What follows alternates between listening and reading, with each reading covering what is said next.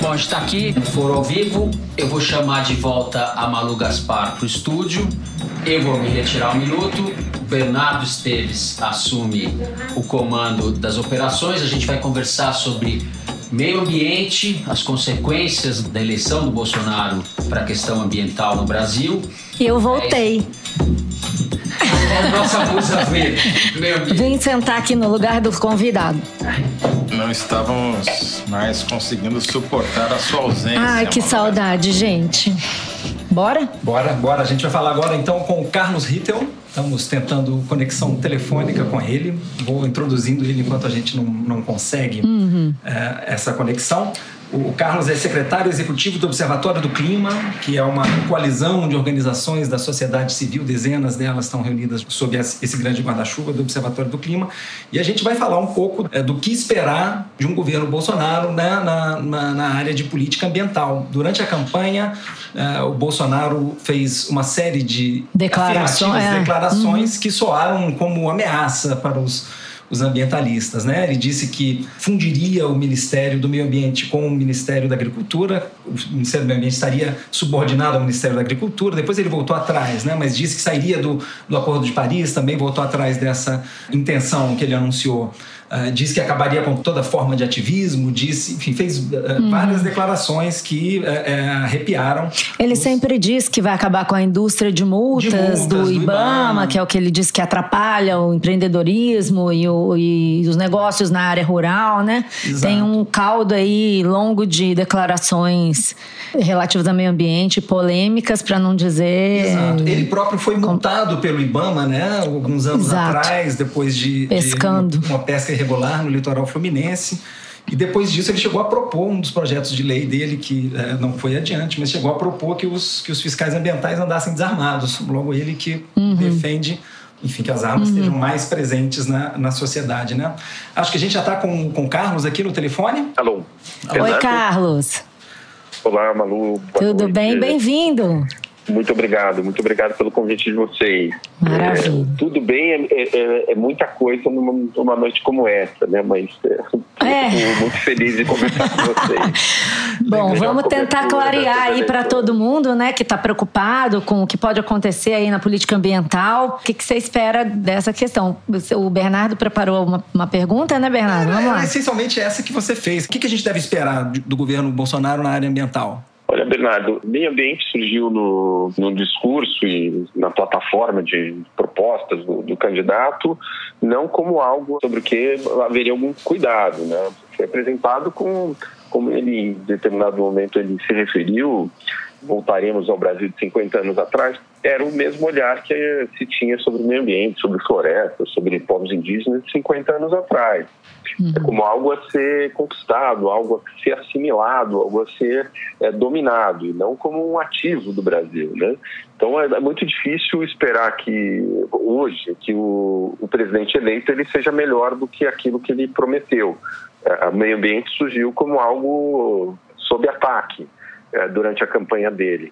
Eh, esses recuos em relação ao Acordo de Paris, eh, em relação à, à fusão do Ministério do Meio Ambiente com o Ministério da Agricultura, eh, é difícil saber se eles são recuos eh, reais ou se, como em outros temas, eles também foram recuos estratégicos pensando em votos, pensando sim, eh, na conquista da, de mais apoio para sua eleição. Não, ele, assim como para a economia, ele contrariou aquilo que afirmou o seu futuro ministro da Fazenda, eh, em meio ambiente, no que se refere ao meio ambiente, a fusão do- dos ministérios ou Acordo de Paris, ele também acabou mudando de posição. É difícil saber, mas de fato, é, assim, é, é pelo discurso, na- nas suas promessas, na, não apenas eh, a fusão do Ministério do Meio Ambiente com o Ministério de, de Agricultura, mas a indicação eh, de alguém cujo nome seria colocado pela bancada ruralista para liderar a agenda de meio ambiente. Bancada ruralista no Congresso Nacional é quem é, lidera o ataque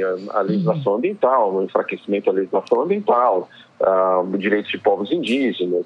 Uh, uh, ele prometeu também o enfraquecimento do IBAMA, do ICMBio, uh, uhum. chegou a tratar de indústria da, das multas, o, o trabalho que é de combate ao crime ambiental. Ele é muito forte no, no que diz respeito ao, ao combate à violência, ao crime nas cidades, mas em relação ao crime ambiental, ele tem uma posição completamente contraditória no, no seu discurso. Né? Então, por hora, é muito difícil dizer que a gente tem boas expectativas. Mas, Mas... É, isso é mais, já que você falou em mais.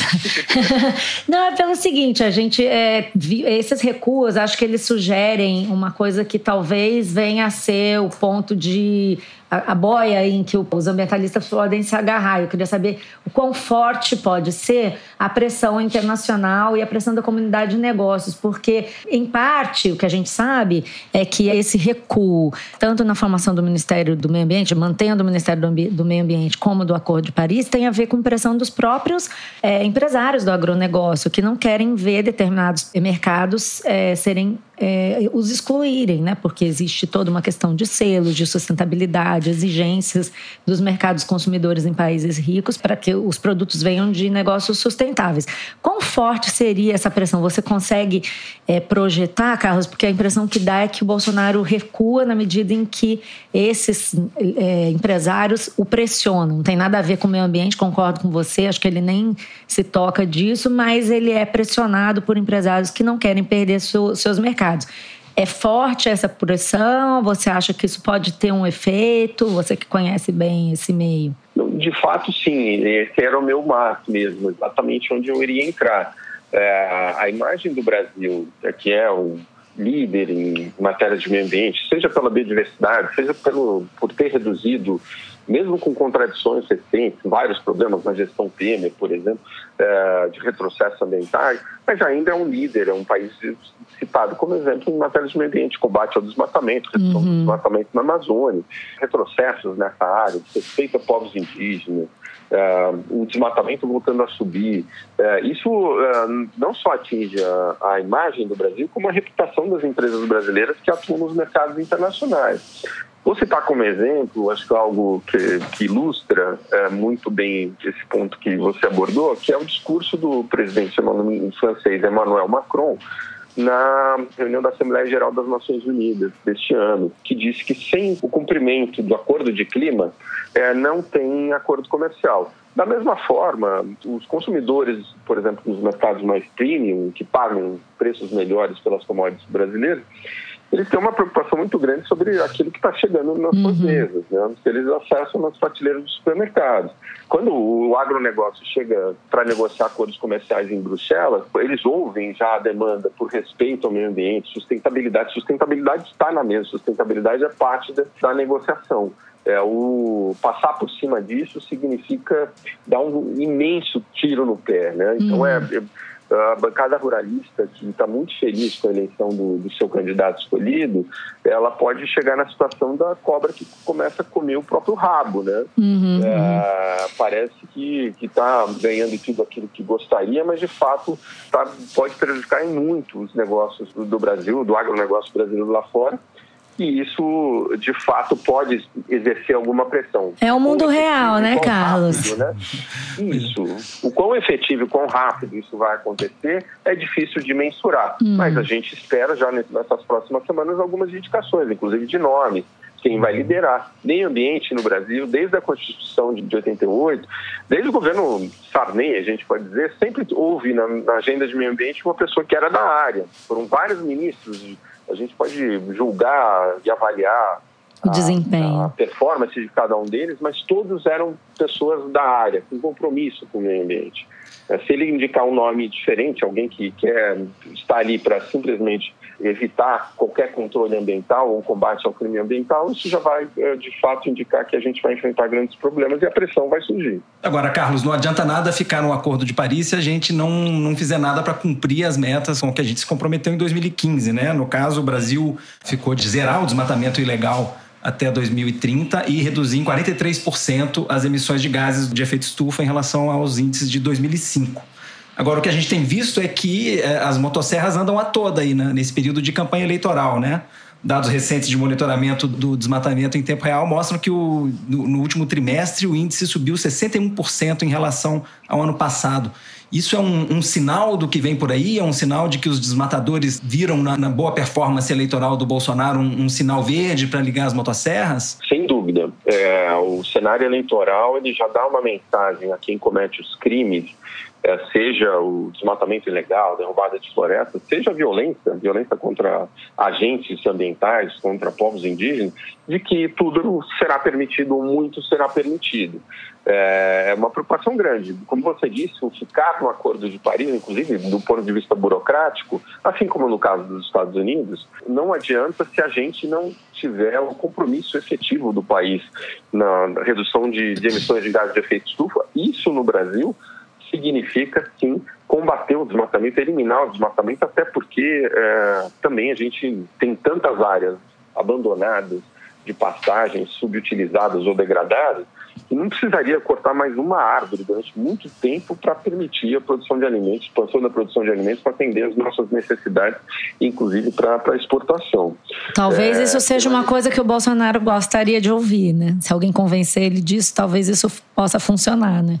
De fato, sim, mas o, que preocupa é que muita da pressão que se tem pela redução do controle e enfraquecimento da legislação ambiental está associado muito mais à perspectiva da posse, a propriedade ou uh, é a terra, é o uhum. mercado de terra mais do que a produção de alimentos, muito mais do que a produção de alimentos muitos dos líderes da bancada rural estão, eles têm esse comportamento no Congresso, eles estão mais preocupados em permitir que quem ocupa aquela terra, mesmo que seja ilegal, ele tenha a liberdade de grilar a terra ou, ou pagar um preço muito baixo para a regularização da, daquele pedaço de chão. A gente está falando de áreas muito grandes, ah, de, de latifúndios, uhum. Ah, medidas recentes aí, inclusive o próprio presidente Temer, permitem que quem ocupou áreas até 2.500 hectares, que é um, se fosse um quadrado seria um quadrado de 5 por 5 quilômetros, ou seja, uma baita Bastante coisa. consigam regularizar isso. Apesar de ter, haver atores no, no, no agronegócio muito preocupados, os políticos eles têm um comportamento diferente. O interesse de muitos deles, como eu disse, é a terra.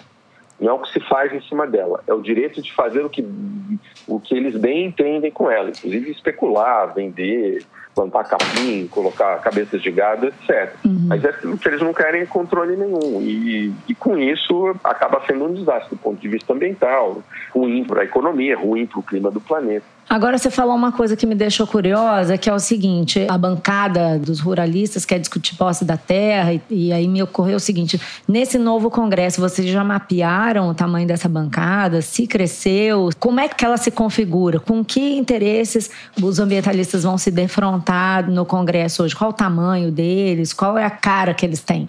Olha, é, houve uma mudança significativa. Muitos deputados, inclusive algumas lideranças do, do agronegócio, da bancada ruralista, eles perdem o seu mandato no fim do ano. A gente tem a senadora Ana Amélia, que foi candidata a vice do Alckmin, a senadora Cátia Abreu, que foi candidata a vice do Ciro Gomes, uhum. Nilson Leitão, que foi presidente da bancada ruralista é, até o, o ano passado.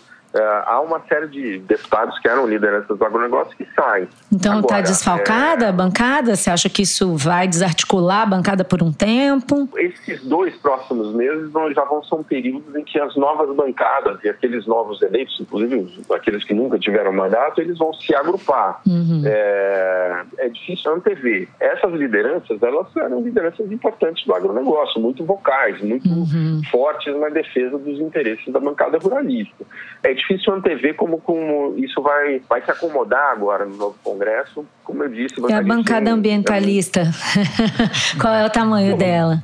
Então, a bancada ambientalista sempre eh, ela foi mais reduzida, embora uhum. a gente né, tivesse pessoas assim muito empenhadas, né, importantíssimas no, no, exercício ali do, do seu mandato na defesa do, do meio ambiente, dos direitos de povos indígenas. Uhum. É, há também perdas, não? O ex-ministro Sarney Filho, que é deputado federal, se candidatou ao Senado, ele sai. Uhum.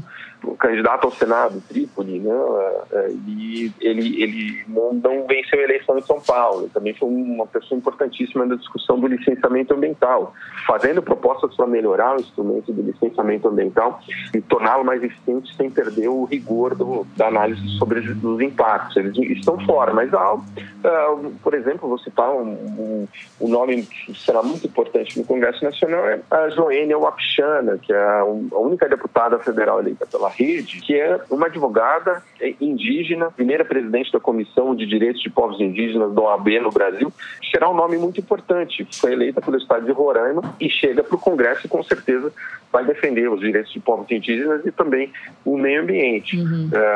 esse diálogo, essa articulação toda, nós também estamos começando a fazer já com as lideranças que, que mantiveram seus mandatos e com os novos eleitos. Uhum. Carlos, quando eu uh, busquei conhecer a posição do candidato Bolsonaro sobre o, o Acordo de Paris, me chamou a atenção um, certo despreparo dele ao se opor ao acordo por uma questão assim, de soberania sobre a Amazônia. Ele parece entender que, eh, ao assinar o acordo, o Brasil poderia estar abrindo mão de parte da Amazônia, ele sempre mistura essa discussão com um corredor ecológico que nunca É uma das papel. fake news que ele sempre divulga que tem um, um, acordo internacional para tomar conta da Amazônia, né? O triplo A. Andes, é uma fake news Amazônia, original, eu diria, uma das primeiras, né? Fake news raiz. Exato. um negócio e, doido. Enfim, o acordo passa, passa longe disso, né? E, e os filhos dele contestam a existência do aquecimento global que o acordo tenta combater, né? Enfim, ele está cercado de gente que contesta né, esse fenômeno reconhecido por todos os cientistas que estudam a área. A gente tem alguma razão para acreditar que ele vai se cercar de gente que entende do assunto na hora de formular políticas públicas que vão envolver isso? Olha, é difícil dizer, até porque então, alguns dos nomes que foram citados aí sobre é, como possíveis é, pessoas para a área de meio ambiente se referiram ao Acordo de Paris de uma maneira assim até vexatória, né? O líder aí da União Democrática Ruralista chegou a falar que o Acordo de Paris não serviria nem como, desculpe a expressão, a expressão dele, como papel higiênico. Uhum. E o Acordo de Paris é uma, é, assim, é, é incrível é, que o, o, o, presidente eleito ele esteja tão mal orientado sobre o que, que significa o Acordo de Paris e que faça referências à possibilidade de sair usando, como vocês disseram, essa ameaça do, do chamado AAA. Esse corredor ecológico Andes, Amazônia e Atlântico nada mais é que um, um, desejo de quem trabalha com conservação de que haja conectividade ecológica, ou seja, que as espécies que habitam nas diferentes regiões elas, elas possam transitar. Não significa interferência sobre a soberania de qualquer país. Isso é meramente uma questão ecológica estrito senso, né? É permitir a conectividade para fluxo genético, que é muito importante para a manutenção de várias espécies. E é incrível que eles não entendam que a agenda de clima, é, a convenção de clima e o acordo de Paris, eles são questões de desenvolvimento, qualidade do desenvolvimento. Não é uma agenda ambiental. O acordo de Paris não é um acordo de meio ambiente, é um acordo de desenvolvimento que visa reduzir os riscos de todas as nações e do planeta como um todo, em virtude do aquecimento global provocado pelas nossas ações, e permite também às nações elas aprimorarem a qualidade do seu desenvolvimento, aproveitando a oportunidade. O que, no caso de um país como o Brasil, que tem tantas vantagens comparativas nas suas florestas, na agricultura sustentável, nas energias renováveis, deveria ser motivo de orgulho, orgulho para presidente. Não, é. Vou liderar essa agenda. Vamos ser os líderes no mundo da, da, da agenda de sustentabilidade, porque isso é bom para o planeta, é bom para a biodiversidade, mas é bom para os negócios, para a competitividade do país. Um país que ainda tenta sair de um, uma recessão econômica muito, muito complicada. Uhum.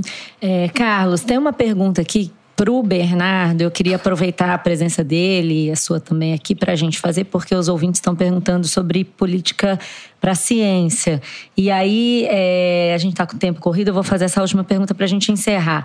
O Matheus LD Silva quer saber qual seria o maior impacto do governo Bolsonaro sobre a ciência brasileira. É, aproveitando aí, já, já lembro aos ouvintes que o ministro da Ciência, que o Bolsonaro tem dito que ele quer nomear, é o astronauta Marcos Pontes. O que, que você acha, Bernardo? Olha, Malu, a gente tem muito pouco que a gente possa dizer sobre isso. Ele disse muito pouco sobre política científica no, no projeto de governo dele, uhum. que é um, como já foi extensamente dito, é um PowerPoint, é uma, uhum. uma, um conjunto de slides, não tem exatamente a cara de um projeto, quem quer, quem tem um conjunto de políticas em mente para governar um país. Ele não disse muito a que veio na área de ciência. Recentemente falou que quer subir até 3% do PIB o investimento ao longo do mandato, mas sem dar muitos detalhes, sem dizer muito de onde tiraria esse dinheiro. E vamos ter essa figura do astronauta como provável ministro da ciência. Tentei a semana inteira falar com ele. O astronauta não estava muito afim de conversar não, sobre esse assunto. Estava no, no, espaço? Estava no, tava no espaço. Tava Exato. no mundo da lua. Exato. Ai, que infame. que horror. Meu Deus. Então, então é isso. É, é o que isso. temos vamos, para o momento. Vamos ver como a gente. É, Beleza. Mas ele chegou. É, chegaram a dizer que ele talvez extinguisse esse ministério, aparentemente não. Tanto que o, o astronauta. O astronauta ser, é cotado, um tá dos cotado. poucos nomes certos Exato. neste ministério. Exato. Maravilha. É, gente, eu queria muito agradecer Bernardo que veio aqui nos dar essa contribuição valiosa. O Carlos, Carlos, muito obrigada. Acho que você esclareceu as dúvidas de várias pessoas, ou não esclareceu, mas trouxe, explicou para nós aí todo o embrólio. Super obrigado. Vamos continuar em contato porque as dúvidas permanecem, né? Exato. Vamos passar agora ao encerramento com o Fernando Toledo. Obrigada, Bernardo. Perfeito. Obrigada, Carlos. Até. Obrigado, Carlos. Obrigado, muito obrigado e parabéns pela cobertura de vocês aí. Tem sido um alento aí nessas eleições. Ah, maravilha. Que bom ouvir isso também é um alento para nós. Obrigado. Obrigado. Obrigado. Um grande abraço a todos. Abraço. abraço. Obrigado. Um abraço.